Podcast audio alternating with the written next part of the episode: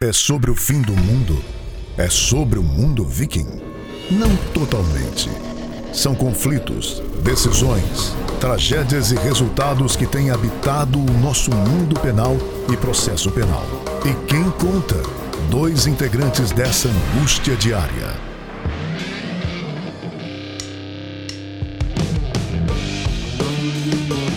Olá, você assiste e escuta agora o podcast Processo Penal Ragnarok, o seu podcast do fim dos tempos. Meu nome é André Guache, estou mais uma vez aqui com Américo BD. Saudações. Hoje eu não vou dar salvações alvinegras, não, porque hoje eu vou ser zoado, né? Cara, eu digo que já pode é. pedir uma música dobrada no Fantástico. São seis jo jogos seguidos, né? São... Toma vergonha, rapaz. Ganhou o jogo. Nós ganhamos o primeiro jogo, rapaz. E conversa. É, o que vale é a, a, disputa entre Flamengo e Botafogo. Nós ganhamos a primeira, vocês ganharam a segunda. Ponto, nós estamos empatados em 2022. Foi o ano do recomeço do fogão. Cara, o Paysandu conseguiu perder os dois jogos do quadrangular final. Nós temos que aprender com Fortaleza, né? Não é possível. Igual ano passado, era líder e na hora de classificar para subir, esse vexame. Mas enfim. Pois é. é Ainda difícil. 1% de chance. Quando tivesse 1%, eu acredito. a esperança é a última que morre. Ó, eu tô aqui hoje é, divulgando um, um, trabalho que fiz parte, fui convidado com muito carinho aí pelo professor Américo BD, pelo Guilherme Madeira e pelo ministro Schietti. Justiça Criminal na ótica dos juízes brasileiros. É uma reunião aqui, se eu não me engano, de 30, foram 30 artigos, né, BD? Isso, 31. Ah, 31 artigos é, só de juízes, né? Ah, trazendo aí uma visão da magistratura acerca da justiça criminal em diversas, diversos temas. Né? Eu, por exemplo, contribuí aqui com uma, um artigo sobre estándares probatório na execução penal. Uh, a gente até falou, fizemos um, nós já fizemos um podcast sobre estándares probatório e eu fiz uma abordagem mais para execução penal, mas tem muita gente boa aqui. Uh, muita gente que que já escreve, outras pessoas que estão escrevendo há, menos tempo, né? Mas assim, a visão é muito bacana. Conheço vários aqui, o Grécio, a Graciela, a Débora, que eu né, conheço pela internet aí, Luiz Eduardo Faquete, Carlos Eduardo Lemos, Alexandre Abraão, Marcela Santana Lobo, tem muita gente boa aí. Uh, vale a pena né, comprar o, o livro para quem quiser ter um pouquinho dessa da visão da magistratura sobre a justiça criminal. Vou deixar tentar deixar ele em pé aqui. Eu deixei encostado ali, beleza. De repente dá mais. Dá mais certo. é, só Mas... queria falar que o projeto realmente é, foi o mérito do ministro Schietti e do Madeira, e eu acabei entrando, graças a Deus, junto. E a ideia é toda de permitir que a magistratura se exponha também, dê as suas opiniões sobre as é, vicissitudes e eventuais acertos do nosso sistema. E se vocês perceberem, é o volume 1, né? Graças a Deus, se Deus quiser, ano que vem sai o volume 2. Espero ser convidado para os próximos. Aí, se então. Deus quiser, se Deus quiser. A ideia é essa, a ideia é continuamente tentar divulgar a produção não, isso, da magistratura. É eu me, não sei se o BD vai lembrar disso, mas eu me recordo quando o BD foi meu professor no, no curso de formação aqui da magistratura do Tribunal de Espírito Santo, que uma das coisas que ele falou foi olha, os juízes precisam escrever mais, os juízes precisam se expor mais. Porque se você colocar estatisticamente, eu talvez não tenha um número aqui, mas a advocacia, o Ministério Público, né, autores que são membros da advocacia e são membros do Ministério Público escrevem muito, né, é, acabam é, trazendo, e aí naturalmente que você é, por mais isento que você seja, você às vezes traz a vivência da sua prática para academia, o que eu acho que é absolutamente natural. E que a magistratura escrevia pouco. Então, assim, eu fiquei muito feliz quando é, me convidaram para fazer parte desse livro. Ah, espero que tenha muitas edições, porque a gente precisa mesmo dessa visão, né? Acho que é uma visão importante, né? Uh, é porque... dentro da jurisdição criminal. Exato. A ideia não foi, evidentemente, obviamente, que não era nem discriminar, nem criar nenhum empecilho em relação aos demais, mas justamente prestigiar e dar voz a algo que está um pouco esquecido, porque como a gente tem tanta coisa... Se você olhar, é. por, você vai ver que dentro dessa dessa coletânea aqui tem muitos pensamentos que são antagônicos. Totalmente. Eu falo assim, são distintos. Você são vai ter correntes diferentes. Correntes né? diferentes. Eu vi Uh, o professor Marcelo Semer ali, que eu sigo, sei quem é, tem, tem divergências doutrinárias com que até eu mesmo escrevo. Eu acho absolutamente natural e bom e saudável que a gente faça isso no mesmo livro. Isso é muito bom. Pronto, a isso é ideia é era justamente ter juízes e juízas Sim. do Brasil inteiro, de norte a sul, estaduais, federais, com militar também, com toda a diversidade que é a magistratura. Essa é uma virtude da magistratura, né? Porque a sociedade é plural, a magistratura tem que ser plural. Ela tem que realmente refletir diversidades com respeito à diferença, mas tentar, evidentemente, prestar jurisdição criminal da melhor forma. Então a ideia, a ideia foi essa e estou é, muito feliz com esse primeiro, primeiro volume, agradecendo a todos que estão aqui, já contando com o André e com os, os 31 que já publicaram e com os que vão somar na, no próximo volume, no volume 2. Madeira e ministro Rogério Schietti, tá gravado. Convite ele que fez, agora vocês vão ter que ter a palavra dele. Tá tudo Brincando certo. Aí, tá galera. tudo certo. É, lembrando, pessoal, lá no YouTube, podcast Processo Penal Ragnarok. Uh, sigam o canal, uh, acionem aquele sininho, né, que é o alerta para que vocês uh, sejam notificados todas as vezes que é, a gente publicar um vídeo novo, né? Curta, compartilha. A gente também tá não só no YouTube, a gente tá em áudio e vídeo, mas no Spotify, no Deezer, no Apple Podcast, no Google Podcast. Nós estamos também uh, em áudio, né? E todo mundo aí é, tem, tem seguido essas, essas plataformas e a gente uh, convida vocês para aqueles que gostarem, né? Curtir, compartilhar é, passar essa informação para a gente, porque é sempre a nossa intenção aqui, quanto mais democratizar a informação, melhor. Nossas redes sociais, mais uma vez, baixa, underline André, Américo BD, BD Júnior, uh, tanto no Instagram quanto no Twitter. Siga-nos. Eu hoje também abri aquela caixinha bacana de perguntas, embora tenha sempre uma galera que gosta de me sacanear. Por exemplo, hoje já me perguntaram eh, se era muito difícil torcer pro Botafogo. E aí. Mas é isso aí, faz parte. Algumas Imagina das perguntas que foram. Tá na série C aí. Não, a pergunta foi como não morrer torcendo para o Botafogo. Falei, é, é só bebendo, né? Faz parte. Mas tem muita pergunta interessante aqui. Uh, falaram sobre print de WhatsApp, né? A gente vai entrar hoje, talvez, em provas em espécie, para a gente poder conversar algumas coisas é, é, sobre é, como é que faz a ata notarial, qual a validade da ata notarial, é, quebra, da cadeia, quebra da cadeia de custódia, tudo isso a gente vai falar, tentar falar hoje, né? Porque acho que a gente vai mais uns dois, umas duas gravações de podcast. Com Na última. Provas, né?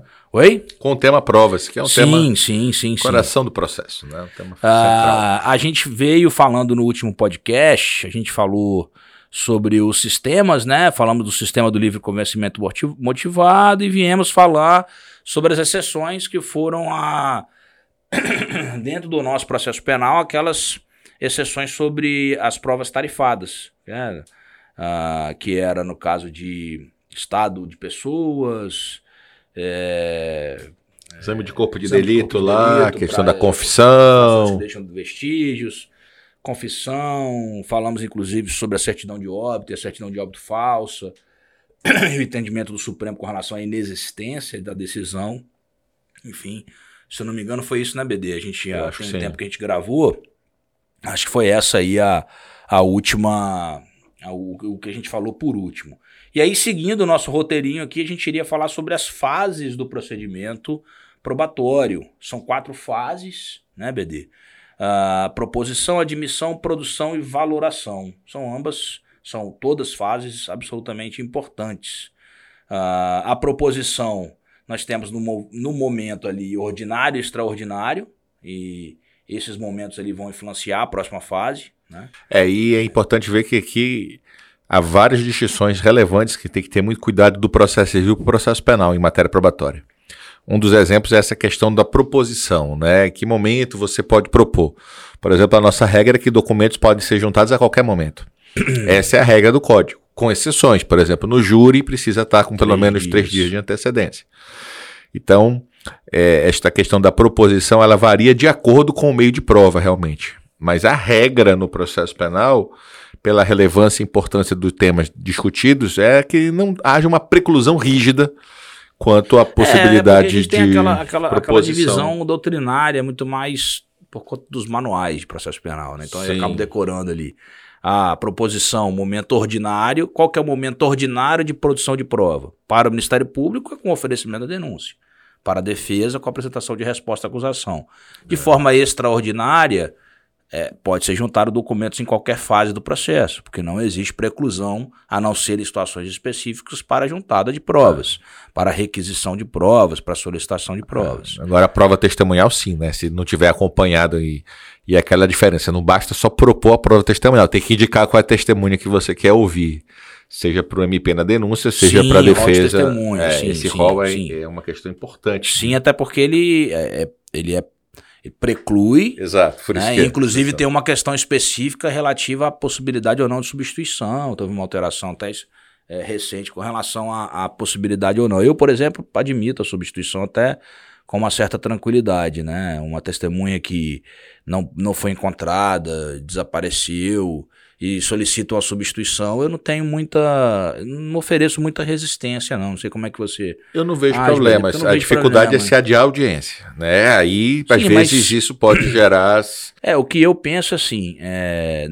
tirando as situações em que você enxergue uma tentativa de procrastinar o processo indevidamente.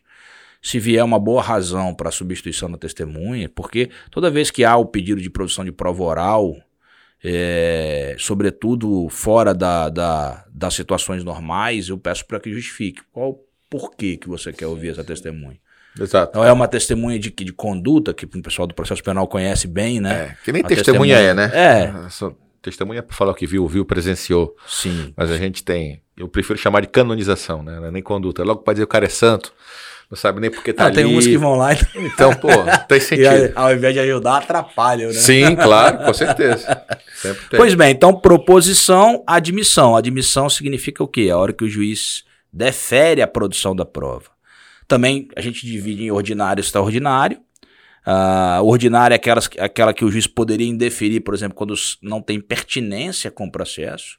É, e aquelas que o juiz compreende, seria o extraordinário, que são desnecessárias ao convencimento. Então, por exemplo, uma testemunha de conduta, eu, eu já indeferi a sua produção.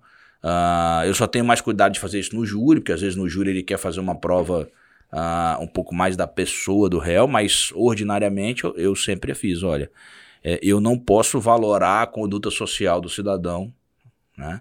É, e não, vai, não serão essas testemunhas que vão é, garantir que isso não ocorra. Então, eu é garanto esse... a você que eu não vou valorar a conduta negativa se não houver uma informação concreta no processo.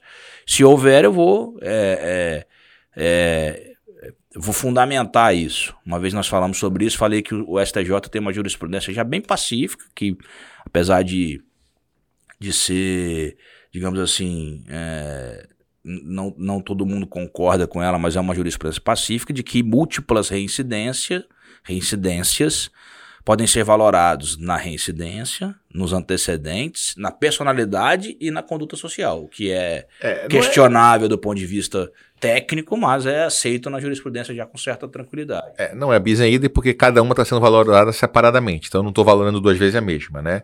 Eu só tenho dificuldade de personalidade de conduta social. Eu hum, acho que isso é muito direito mesmo. penal do, Sim. do autor e pouco direito penal do fato. Uhum. Eu tenho muita. Agora, sobre essa questão da admissibilidade, duas questões importantes. Uma parte da doutrina hoje defende até a criação de um incidente probatório específico para essa fase da admissibilidade. Uhum no caso de provas irrepetíveis antecipadas no próprio inquérito, como uma forma até de garantir o contraditório mais efetivo no inquérito. É uma questão bem interessante e eu gosto muito é, desse, desse tema, um debate interessante, no caso da prova emprestada de interceptação telefônica. Porque a Constituição fala que é só para fins penais, mas o Supremo admite que se use, por exemplo, em probidade administrativa, processo administrativo disciplinar. E o argumento que se utiliza é, olha, a Constituição quando falou que é para fins penais é a propositura e a admissão. Essa aqui não tem exceção, a propositura e a admissão é para penal. Agora, uma vez produzida, você pode compartilhar com outros.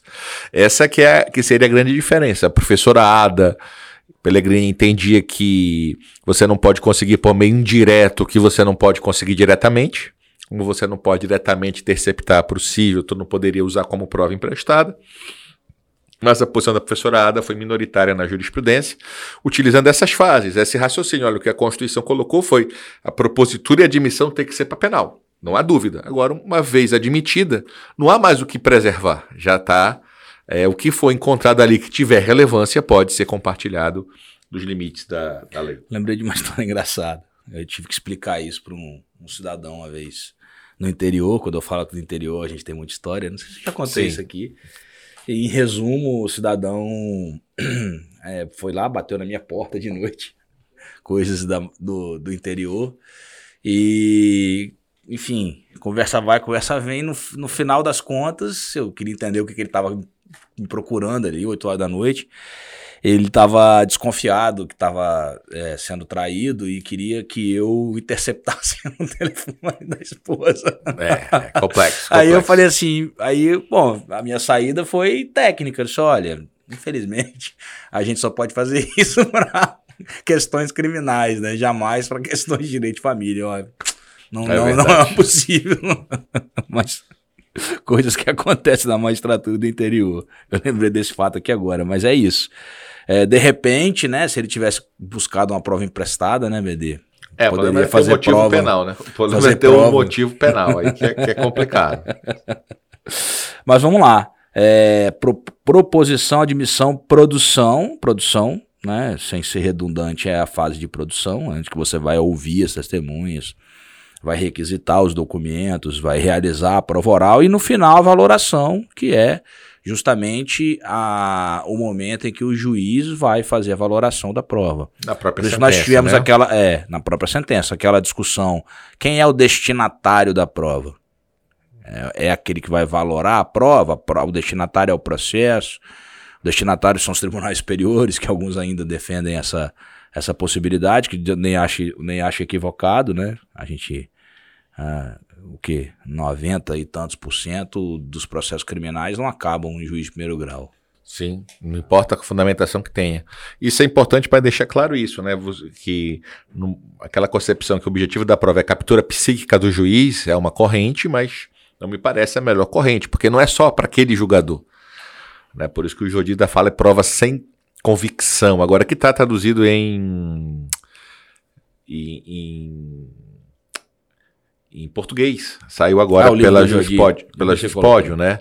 Para mostrar que não é mais um aspecto subjetivo da prova, não é captura psíquica porque seria subjetiva, é uma ideia racionalista, uma ideia objetiva de que a prova possa, é, de fato, é, trazer é, a melhor solução, não para mim, não para você, mas de algum modo que senão, é como ele cita uma decisão do Tribunal Espanhol do livro muito interessante, senão não poderia falar que uma decisão está errada, porque eu estava convencido com ela no primeiro grau. E o tribunal, então, a reforma era só uma questão de opinião e não se deve trabalhar dessa forma, em matéria fática, pelo menos, né?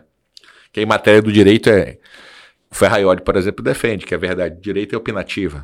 Né? Então é bem, bem complicado. Ok. Uh, ônus da prova, pelo meu roteiro aqui, BD. Uh, que seria, assim, num conceito raso, né? Uma incumbência ou da acusação ou da defesa é, é, em, em, provar determinado fato. Né? E, e aqui a gente pode trabalhar uh, qual é a incumbência da acusação e da defesa. É, esse é, um tema posições clássicas que eu né, acho do... muito interessante porque, veja bem, para chegar à resposta do que eu quero falar, só tem um detalhe que eu acho importante antes da prova. Porque assim, o 156 fala que o ônus da prova é de quem alega, que aparentemente seria igual ao processo civil. Só que o Supremo é pacífico e o ônus da prova é toda a acusação. Quem acusa é que tem que provar. E o raciocínio é simples. É, em Roma, na antiguidade, era possível chamado non licet, que é não julgo. Eu não sei o que aconteceu, como eu não sei o que aconteceu, eu não vou julgar. Para o juiz moderno, não há possibilidade de non licet. Você não pode dizer não julgo. Você vai ter que dizer quem vai vencer a causa. Então a tese, a criação de ônus da prova foi feita justamente para dizer, olha, como o juiz não pode dizer não líquido, e como ele não sabe, perceba isso é muito importante, toda vez que um juiz julga com ônus da prova, porque ele não sabe o que aconteceu. Que como e princípio, aí quem, quem, alega tem que trazer a prova para convencer o juiz. Como o princípio é comunhão das, das provas, não importa quem trouxe, né? Tem que. O problema é que no penal tem um indúbio pro réu. Como no penal tem um indúbio pro réu, a ideia de que o anjo da prova é quem alega é mitigada pelo indúbio pro réu, que é uma consequência da presunção de inocência. Por isso que a defesa joga pelo empate. Uhum. Por isso que o anjo da prova é da acusação. A defesa basta levantar uma dúvida razoável. Se ela levantar que foi um ET que praticou um crime, não é razoável, complica. Mas se ela levantar uma dúvida razoável, ela joga pelo empate. Ela não tem que provar, não é ônus dela provar. Por isso que eu sou da corrente que defende que o ônus é todo da acusação, inclusive de excludentes. Está na dúvida se tem ou não tem legítima defesa. Vai absolver. A dúvida sobre a excludente é ônus da acusação. É, durante muito tempo, e hoje é. ainda, a gente, a gente vê justamente a, a diferenciação que se faz. Ainda a doutrina clássica e a jurisprudência é bem pacífica nesse sentido. De que cabe à acusação a, o ônus a, da comprovação né, da, da, da tipicidade, da autoria, Uh, enfim, dos elementos constitutivos do crime.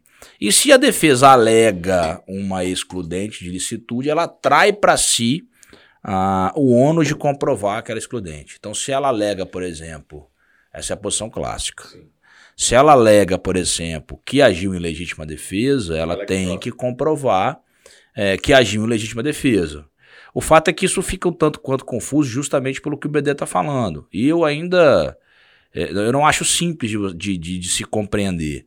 Ah, de que como, como nós temos né, é, o indúbio pro réu, né, ou seja, na dúvida, uh, a decisão deve ser favorável ao réu, não caberia a ele comprovar a legítima defesa.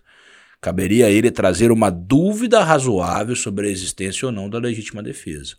Mas daí também é dizer que o Ministério Público tem que comprovar que o réu não agiu em legítima defesa, eu acredito que tem um, uma, uma, uma, uma, uma questão meio complexa nesse sentido também.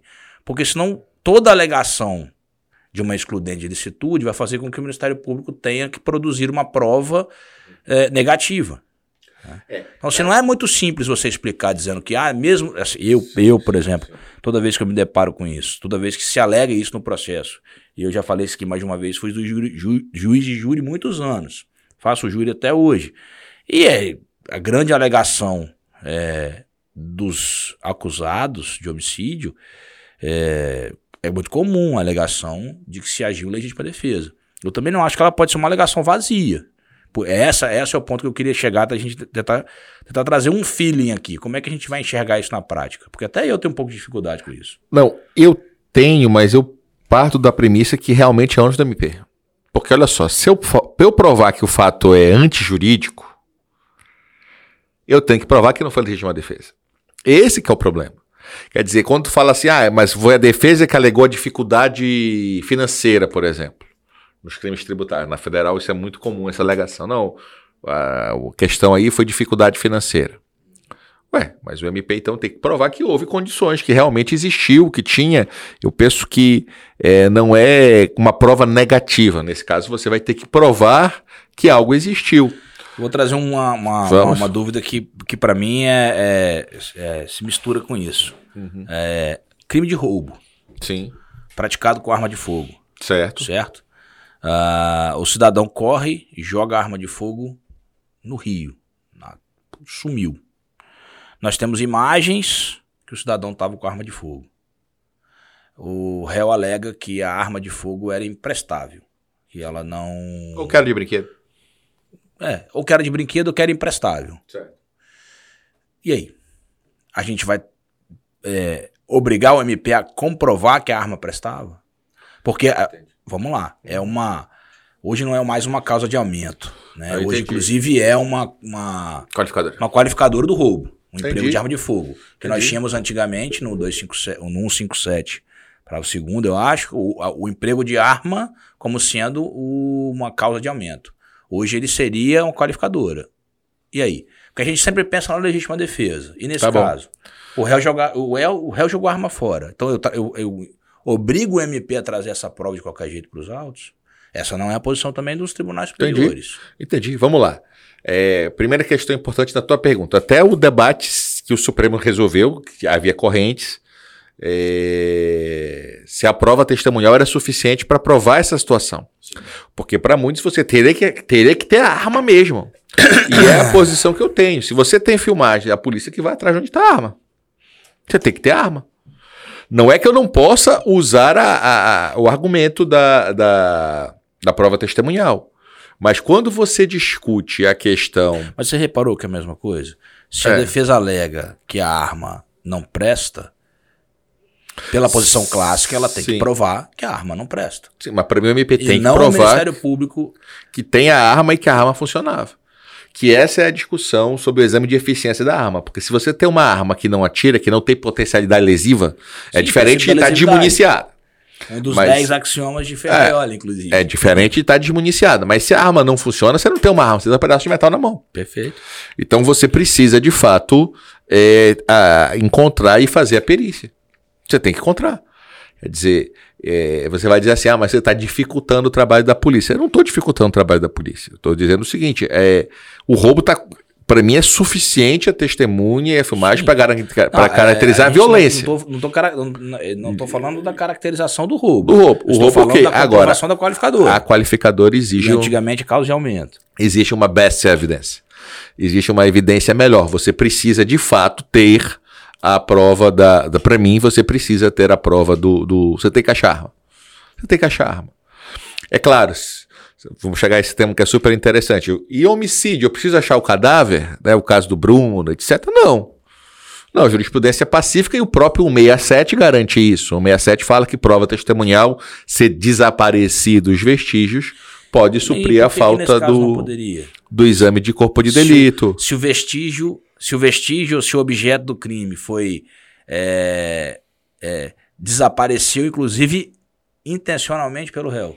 Pois é, o problema é que. A, eu tenho uma dificuldade, beleza? A grande dificuldade, dificuldade desse acho que caso. A gente pode interpretar. Porque uhum. o caso da legítima defesa, eu tenho uma compreensão de que basta que ele é, levante uma dúvida razoável. Agora, dúvida Perfeito. razoável é também uma expressão vaga. Né? Sim, é a grande a gente, crítica.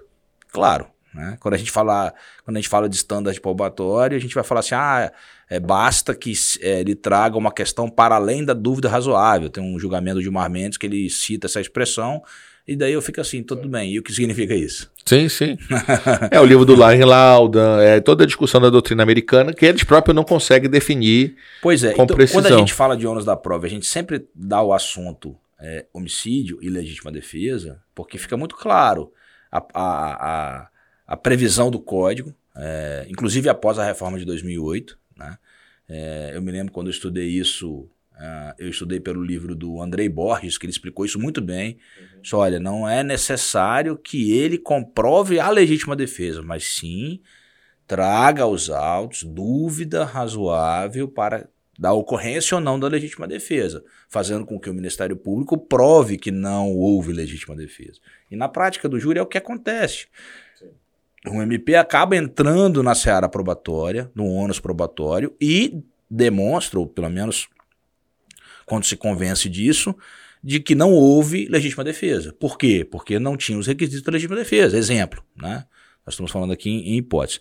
Mas no caso da arma eu tenho uma dificuldade, porque aí você vai, você, você vai ter uma situação eu tenho uma dificuldade, não que todos os casos deveriam ser reconhecidos como. Você quer dizer que o ordinário de arma é que a arma funciona. O ordinário não é arma. O, Essa não é, é o cara assaltar. Não é. é. o cara assaltar é. com arma de brinquedo, não é o então, cara. É, é justamente isso. Qual é, e aí eu vou, eu vou evidentemente, reproduzindo o entendimento dos, dos, tribunais superiores. Olha, o ordinário qual a função se presume, o extraordinário se prova. É. Qual que é a função de uma arma de fogo? Ela funcionar, ela atirar, ela ofender a integridade física de alguém. Se você pratica um crime com essa arma é, e você, por sua própria conduta, esconde, dá um fim nela, né, é, inutiliza essa prova, você está agindo ah, com um comportamento contraditório. Se você quer alegar que aquele artefato não funciona, você deveria trazer ele aos autos para você, toma aqui. E aí o Estado faz a perícia. É diferente, e eu já vi, a gente me lembro quando a gente trabalha com isso, é diferente que, que existe um julgado do STJ nesse sentido também, não vou lembrar números aqui agora, que depois eu olharia, é, que diz o seguinte, olha, a arma foi apreendida, mas ela foi furtada da corporação. Aí Entendeu a diferença?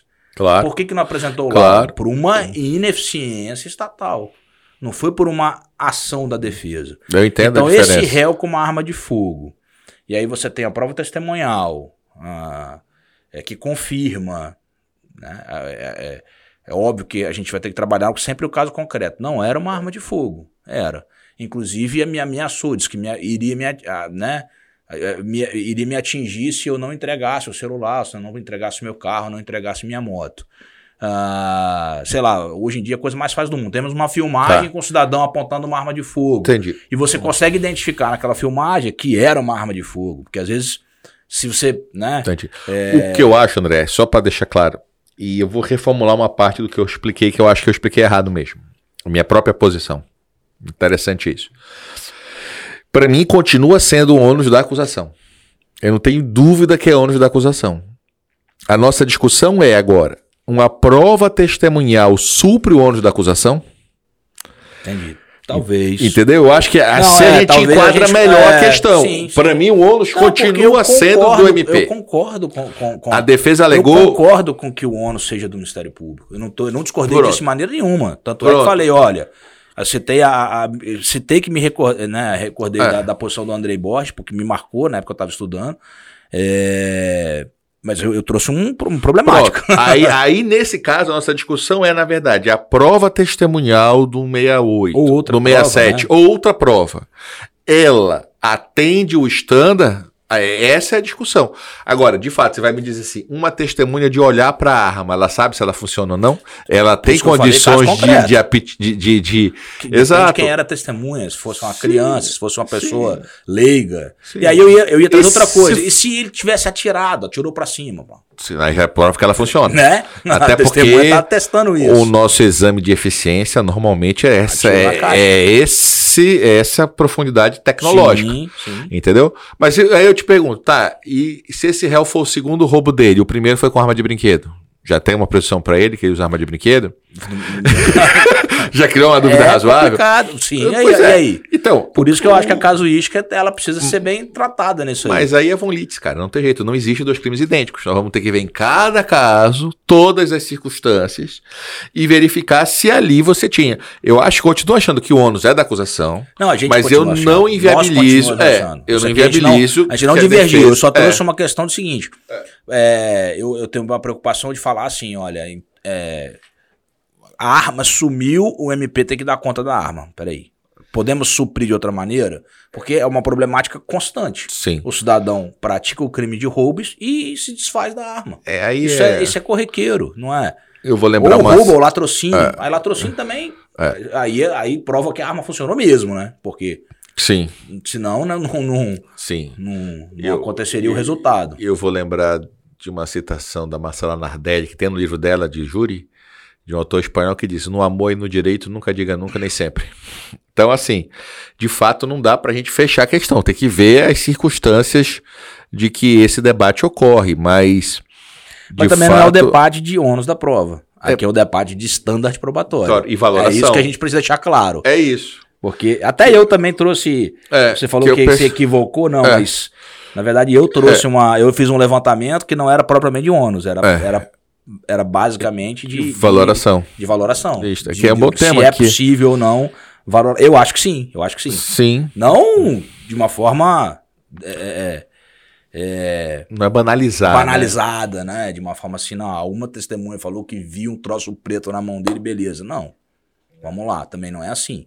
Mas eu acho possível, acho perfeitamente possível, ainda mais câmera. Câmera você consegue aproximar, verificar. Se o cara alegar que não prestava. O meu problema é o cara alegar que não prestava. Ah, era uma arma de fogo, mas não prestava. Ah, aí, ó, eu tenho um limite nisso aqui. Não, então não presta, você, por favor, traz ela aqui pra mim. Ah, eu joguei no Rio. Aí eu tenho uma presunção, né, e prova indiciária é prova, de que o artefato, arma de fogo, ele é utilizado para ofender a integridade física de pessoas. Não me acusem aqui de ser você tem um bom argumento também. ou não, mas Sim, porque que ele jogou fora a arma, né? Como você Sim, colocou ué. assim. Não é que ele seja obrigado a apresentar, mas se ele sabe Não, que é de brinquedo, não por que, é? que ele não. não... Sim, se ele faz entendi. uma alegação dessa, ele deveria trazer a juízo. Ah, mas Entendi. ele não tem como saber, não, meu amigo. Aí, É um bom debate. pois é. tirem suas conclusões, ouvintes. Não, mas é, o grande lance é isso. Eu sempre falo aqui em direito, cara, e mais do que nunca a gente tem que trabalhar mais com as perguntas do que com as respostas, ainda mais em matéria probatória. Que é 100% de certeza não se tem nunca. Essa é a grande. Ah, o cara confessou, mas ele pode ter sido ameaçado, pode. As provas. O juiz. Por isso que o sistema é ausência de dúvida razoável, até por a questão religiosa, né? Que é aquela passagem da Bíblia que os americanos usavam muito com peso, que você julgar, você será julgado.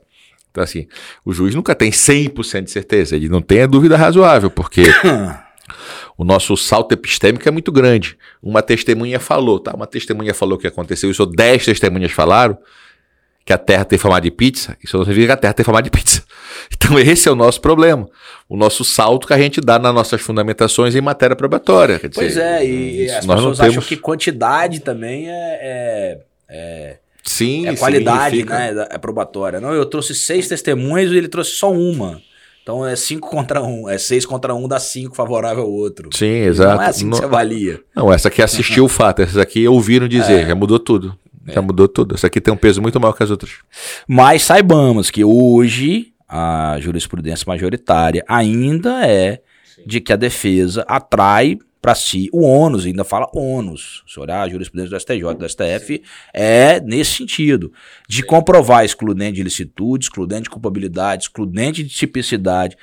É da defesa a comprovação de circunstâncias atenuantes, minorantes e privilegiadoras. Essa é a posição clássica, a posição que prevalece sim, hoje. Sim, sim. A gente está criticando ela. Né? Que é do Agora, CPP, né? O sim, CPP fala que o ônus da prova é de quem alega, está no 156. Só que é o problema de compatibilizar isso com o indúbio pro réu e, e matéria fática. O 156 foi alterado, né? Sim. É, em 2008, não foi? A alteração última dele? Foi alterado, inclusive admitindo poderes instrutórios do juiz em fase de inquérito, que é complicado. Não fala isso não, BD. Tá lá no 156. tá lá não fala isso não, que a galera da seita do sistema acusatório vai em cima de você. Cara, tá lá, só tô falando que tá no 156. Eu mesmo tenho restrições, já publiquei Aí a gente artigo. escreveu um artigo dizendo que dizendo defendemos que... isso e ponto. No é, inquérito não. Exato, exato, exato, exato. Tô só brincando. É, exato. No Porque toda vez que eu falo alguma coisa disso aí no Twitter, o povo fala assim, é. ih, doutor, é. o senhor, o senhor é de uma seita, né? Aceita. É. Só lembre, só é isso. Mas lembre que a polícia pode fazer requerimento, aí já não é mais atuação de ofício. É. O MP pode fazer, evidentemente, e para mim é a vítima. A vítima tem poderes. Esse é o ponto que a gente. De, de, de, que no processo penal é mal regulamentado. Muito então, mal. quando a gente escreveu aquele artigo que, é. que foi publicado no livro do o empresário do banco, do banco dos réus, é, eu, uma das críticas que eu fiz foi essa. Não existe assistente de acusação no inquérito policial. O assistente de acusação ele só é admitido após o início da ação penal. E aí, como que você vai permitir que apenas o Ministério Público, ou que seja, a, a autoridade policial, na fase pré-processual, sem que a defesa possa, né? Sem que a defesa, perdão, sem que a vítima possa é, participar, eles como sendo aqueles que darão a última palavra em questão probatória, em questão cautelar, e aí? A defesa também tem que ter investigação defensiva. É o que eu acho. Sim, assim, claro, é, é claro. de fato essa parte de investigação é uma parte que o Brasil precisa aperfeiçoar bastante. A súmula vinculante 14 foi um avanço, mas nós precisamos aperfeiçoar porque ao invés de ficar discutindo, e muito tempo se discutiu no Brasil quem pode investigar, se o MP, se só a polícia, a pergunta correta não é essa. A pergunta correta para mim é quais direitos o investigado tem no processo penal democrático. A gente tem que definir justamente, não importa se é a polícia que está investigando, se é um particular, se é o MP, o que, que ele precisa observar para que esse procedimento seja um procedimento válido do ponto de vista constitucional, que respeite direitos. É só essa, essa, esse é o ponto de equilíbrio. Mas respeite direitos, não só do investigado, também da vítima, da claro. sociedade, de todo o interesse de esclarecimento do fato. Uh, sobre o ônus da prova ainda, dois, dois assuntos que vieram à tona essa semana. Um deles não veio à tona essa semana, mas acho importante a gente falar. Sobre a interpretação da súmula 455 do STJ e o 366 do Código de Processo Penal.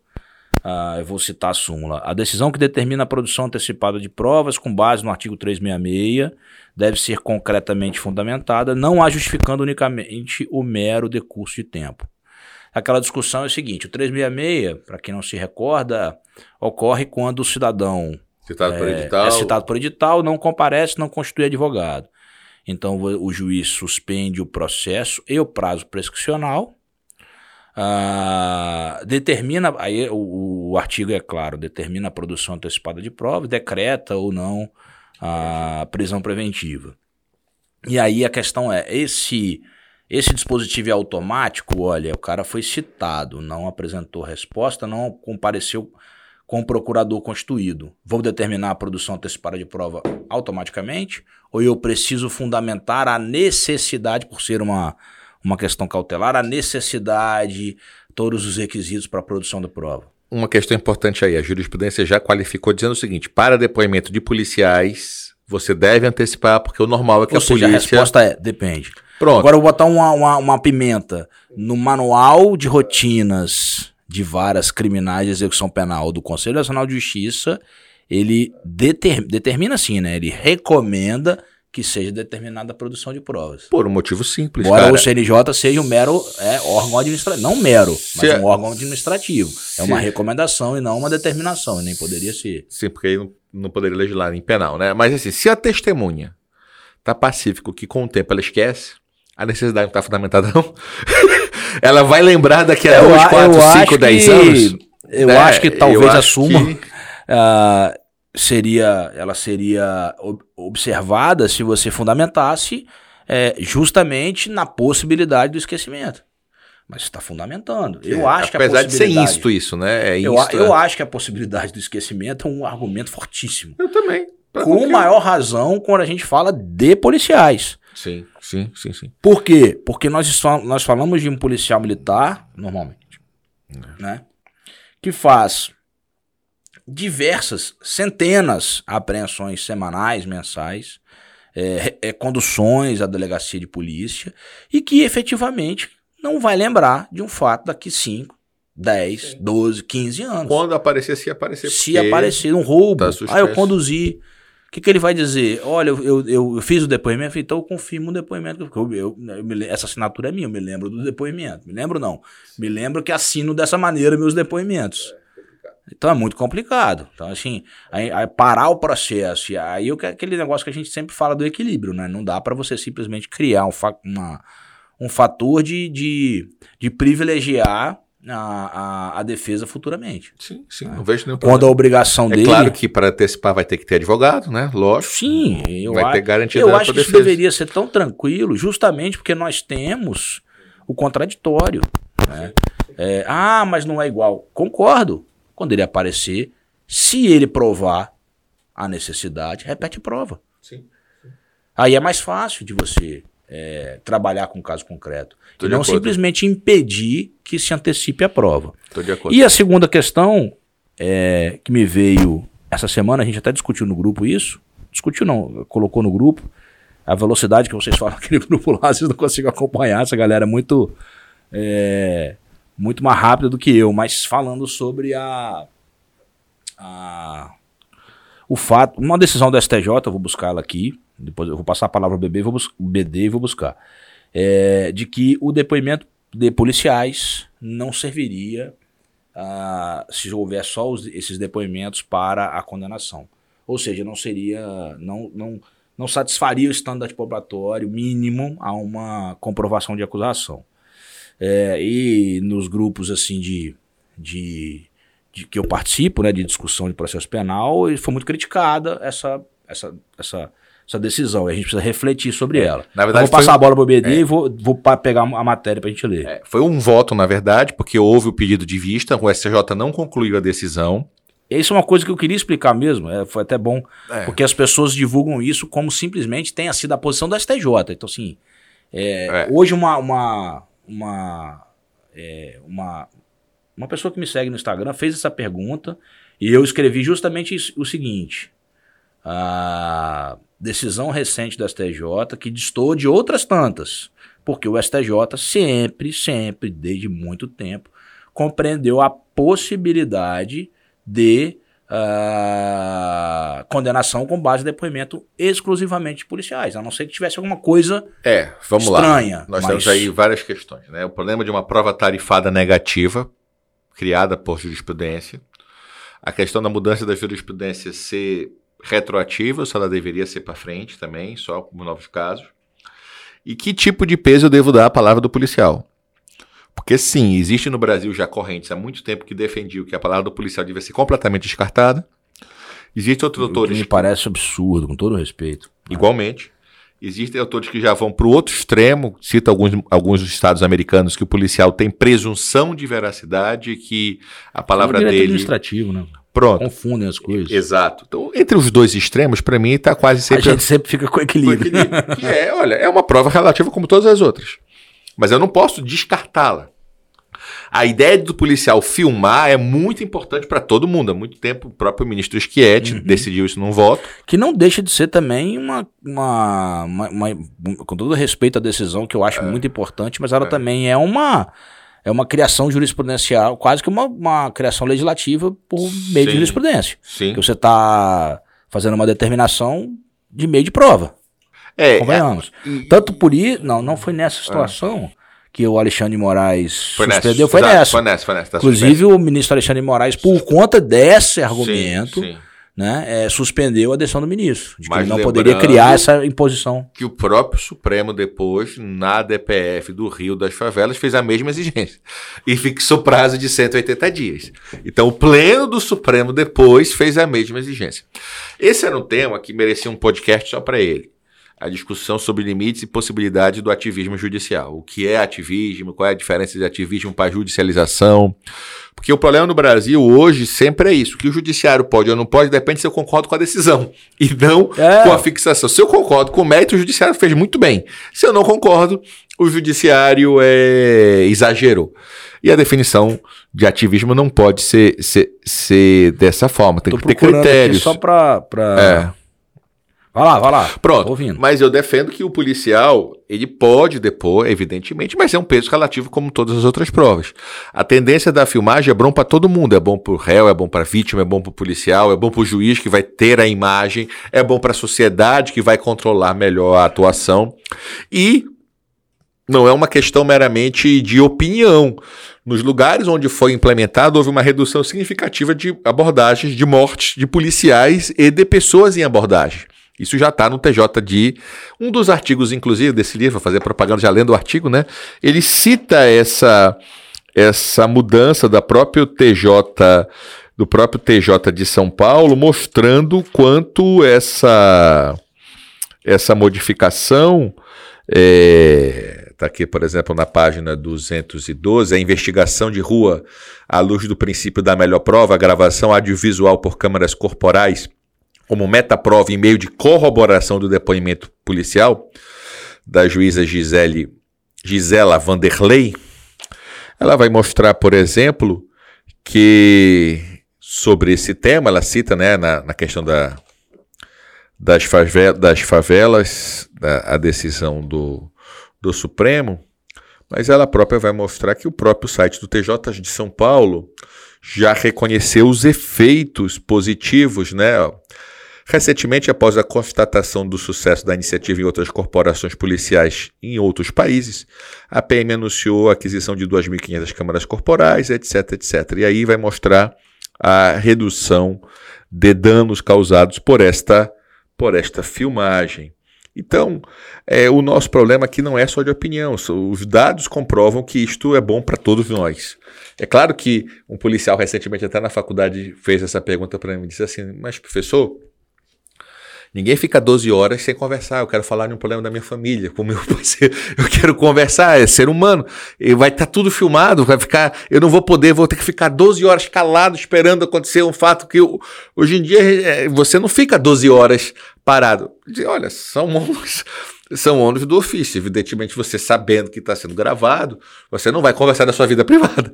Você vai ter uma limitação do que você pode, o que você não deve. Mas, digamos assim, este é um outro problema da nossa concepção. O horário de trabalho é horário de trabalho, não é horário para.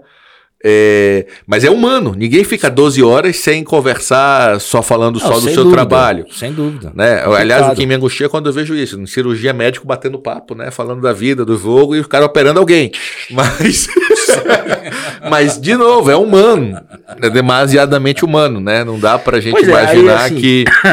Vamos que lá, isso o não, que, o que, não, que, o que, que gerou de crítica, e na verdade não existe a decisão ainda publicada, porque é, eu recebi, pelo menos o que eu recebi, não consegui encontrar aquela agora, foi o, o, o YouTube, né? Hoje em dia ele pegaram a sessão em que o ministro fez, uh, leu o seu voto e o ministro Ilan, Ilan é, Joel Ilan, não é isso mesmo? Uhum. É, pediu vista. Mas ele aí eu, aí eu falo assim, eu, eu não eu respeitosamente não concordo com o ministro Ribeiro Dantas nessa, nessas expressões que eu vou ler ali. Ele fala, olha, é, é ingênua e real a ideia de que os policiais nunca mentiram ou que nunca teriam motivos para incriminar réus que não conhecem. Aí, troca só essa expressão por testemunha. Pô, é ingenuidade achar que uma testemunha não mente. Claro que mente, não é só porque é policial. Claro. Ah, qualquer testemunha pode mentir. Né? A grande dificuldade, por, por, isso que a testemunha, a prova testemunhal, ela tem que ser analisada com muita cautela pelo juiz. Sempre foi assim. Uh, aí ele, aí ele, a crítica do, do voto dele é especificamente com relação a depoimentos policiais. Há diversas razões que limitam a credibilidade do depoimento policial. Viés cognitivo próprio das corporações policiais, pressão por produtividade, ausência de fiscalização e criação de aparência de dureza no combate ao crime. Existe uma visão bélica nutrida pelas instituições policiais que prejudicam objetivamente as provas por elas produzidas. Presumir a veracidade do depoimento policial inverte em prejuízo da defesa um ônus que é exclusivo da acusação. Na prática, é impossível a defesa, de, é impossível a defesa produzir prova da falsidade da alegação dos policiais. Então, assim, aí vai. Quer dizer, me, me parece, com todo respeito, que é, ele foge um pouco da questão é, da análise probatória, do papel da testemunha, para fazer uma crítica à corporação policial, que ele pode ter a crítica, todas as pessoas podem criticar, as instituições públicas estão aí para serem criticadas, elogiadas. Mas aí, aí a partir de, um de, de, de uma presunção contrária, né, de que em razão, e aqui a gente não nega que a polícia brasileira é, é violenta, né, tem melhorado alguns De novo, não se trata de opinião, são fatos. Sim, fatos. Se você olhar que né? você vai ver. Ah, aqui mais mata que mais morre. Sim, é, é, é esse ponto. Ou seja, ela é violenta e ela é vítima de violência constantemente. Ah, vamos partir desses, dessas questões e, partir, e a partir disso aí vamos construir uma ideia de valoração de prova por jurisprudência. É, o, o, o Vitor... É, vamos lá. Eu mandei uma figurinha no grupo ali que era assim: abrace um professor de processo penal quando você ouvir. Porque tá complicado, BD. Não. Vou dar aula de processo civil de novo, cara. É. Não mais aula de processo penal, não. É, tá veja, difícil. É, série B, que é processo civil, é diferente de série A, que é processo penal. Pessoal, a gente tem que entender que são jogos diferentes, Verdade. né? Você tem que entender com todo é respeito. Aqui separa os homens dos meninos. É, com todo respeito homens. ao pessoal do processo civil. Mas são coisas totalmente diferentes. Uma resolve por arbitragem, não precisa nem de juiz, nem de judiciário, enfim, mas enfim. Mas assim, algumas questões aí que são relevantes, piadas à parte. Eu tenho grandes amigos no processo civil e eles têm uma teoria muito mais sólida que a nossa. E uma série de, de, são muito de mais questões. Chiques. Processalista é. civil, ele é um cara mais, mais arrumadinho, né? Mais. É, porque o processo penal acaba que tem aqueles clientes complicados, né? Pobre, prostituta, é. preto, não pega classe alta. O processo civil não. São problemas que você vai acaba que dá dinheiro, enfim. Mas, brincadeiras à parte, infelizmente, né? Porque o processo penal teria que atingir todos, é, já que todos, infelizmente, praticam crimes sobre a questão, ainda algumas questões que eu acho importantes. Primeiro, sobre a validade do testemunho, eu indico um livro recente de um colega do juiz federal George Malmsten, Testemunhando a Injustiça. Saiu pela Juspodium, que ele vai mostrar uma série de problemas é, epistemológicos sobre a questão do testemunho. Vários erros judiciais americanos, uma, pesquisas muito interessantes que merecem ser, ser lidas. Então, vale a pena esse caso. E falar do Vitor Cunha, que é um colega também do grupo, que está fazendo um sanduíche nos Estados Unidos, mostrando como o Brasil importa as teorias sem a sua inteireza. Então a gente precisa também ter cuidado sobre essa questão dos Estados Unidos. Teve um precedente recente da Suprema Corte, que eu não vou lembrar, americana, é, que foi muito interessante. Você veja o que é questão de postura, né? É, o caso basicamente era um, uma pessoa ultrapassou uma blitz, a blitz, é, o, policial foi atrás, bateu no carro dessa pessoa, essa pessoa bateu no árvore e ficou tetraplégica. E ela entra com uma ação contra o Estado, contra o policial, dizendo o seguinte: olha, eu quero indenização, houve um excesso. existe uma exceção no direito norte-americano que o policial pode arguir que está em serviço. Olha, o que eu fiz ali foi em razão do meu serviço, da forma, e que isto seria suficiente para impedir a ida ao júri. O juiz de primeiro grau discutiu que houve excesso e, portanto, mandou a júri. Houve o recurso. No recurso, o Tribunal do Estado também fez isso, mas houve o recurso à Suprema Corte e a Suprema Corte, pelo incrível placar de 8 a 1, 8 a 1, no voto do Scalia, inclusive, disse o seguinte: não, não houve excesso.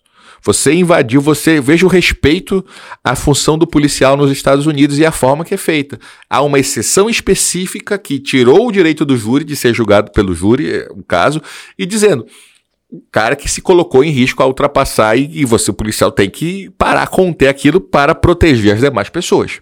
Então, assim, é, a nossa preocupação não é santificar nem demonizar instituições. Todas elas, inclusive a magistratura, todas elas têm problema, é, são feitas por seres humanos. Então, todas elas têm virtudes e defeitos. O Ministério Público, a magistratura, a Defensoria, a OAB. A nossa questão é, é nós podemos dizer de antemão que um policial sempre será suspeito? Esta que é a minha dificuldade. Também não podemos dizer de antemão que o depoimento do policial presume ter verdade, uma mas presunção. nunca imaginei que tivesse não também. É, é Exato, é, eu acho que... É, é, nesse ponto que eu queria falar mesmo. O problema é. aqui, e a minha crítica à decisão, é de que você não pode presumir que o depoimento dos policiais serão tendenciosos. Essa presunção é equivocada, o juiz tem que ter condições de avaliar isso. Até se ele entende que a, a, apenas o depoimento dos policiais, naquele caso concreto, é possível, de ser é, valorado para fim de condenação ou não. E a gente também não pode dizer, e eu já vi decisão nesse sentido, a, pelo fato de ser policial, com maior razão devemos prestigiar o depoimento. Não. Ele é, é uma testemunha. Ele é uma testemunha. Testemunha não pode ter uma testemunha com um valor, um grau maior ou menor. Você não pode desqualificar a testemunha em razão, é, se for uma testemunha, né? Nós não falamos aqui de um esclarecimento de perito, mas em razão da, da, da função a que ele é, exerce. Testemunha é testemunha. E o juiz vai valorar o depoimento dele. Acho que a gente chegou em uma hora, não foi? Ah, é, bom, BD, vamos. A gente vai dar continuidade, né? Que a gente sempre grava dois podcasts por dia. Mas como eles são publicados, a gente tem que fazer o encerramentozinho aqui. Uh, a gente vai entrar na próxima em produção de provas ex officio pelo juiz. Acho que a gente não precisa aprofundar, tanto, aprofundar muito, porque a gente já tem um podcast sobre isso e muitos, é. né? É princípio acusatório, a gente, a, a gente sempre bate nessa tecla aqui. Uh, mas eu queria mais uma vez reiterar a todos que nos assistem é, e, e, que nos ouvem que entre lá no canal, entendeu? Se inscreva no canal, isso é importante para que a gente possa fazer o canal crescer, fazer a, a, a, o podcast Processo Penal Ragnarok ser é, difundido aí. Lembrando que é um projeto gratuito, a gente faz isso aí por amor ao, ao debate, né? E um abraço a todos, saudações avinegras, tô bravo, mas tá certo. vou mandar essas saudações aí ao final. Pronto, não se assuste da gente debater e ter dúvidas, porque eu sempre digo, só não, não claro. tem dúvida que não estuda. Aliás, o Alberto Camus tem uma frase clássica, a certeza é o fim de qualquer debate. Então, se você tem certeza, você não vai mais debater, você pois não vai é, mais aprofundar. Quantas vezes eu falo aqui, ah, eu lembrei de uma coisa. E provas... Às vezes é uma piada, às vezes é uma dúvida mesmo. Exato, provas é um dos temas que eu acho assim, mais fascinantes porque justamente a sua complexidade vai muito além do direito. A gente precisa aprender a estudar provas com epistemologia, com outras ciências, enfim. É um tema que eu gosto muito. E se o André está reclamando do Botafogo, imagine eu do Paysandu. Segunda derrota seguida em casa com um a mais. Então, Ó, não é para qualquer coisa lembrando, não. pessoal, compre um livro, é. tá bacana. Eu, eu passei o olho em uns três artigos aqui enquanto a gente estava Tá excelente o conteúdo. Façam isso porque isso vai ser bem legal. É uma visão, é uma visão bem interessante da, da jurisdição criminal. Ficou muito legal aí. Como Parabéns eu falei, aos organizadores mais uma vez. E a todos os colegas que sem vocês Isso, todo mundo não aconteceria. E se Deus quiser, o primeiro, como eu falei, o volume 1 de uma série que, se Deus quiser, se consolidará. E deixa que ele não caia. Amém. um abraço. Um abraço. Valeu. Até mais. Produção de podcast Fervo Digital.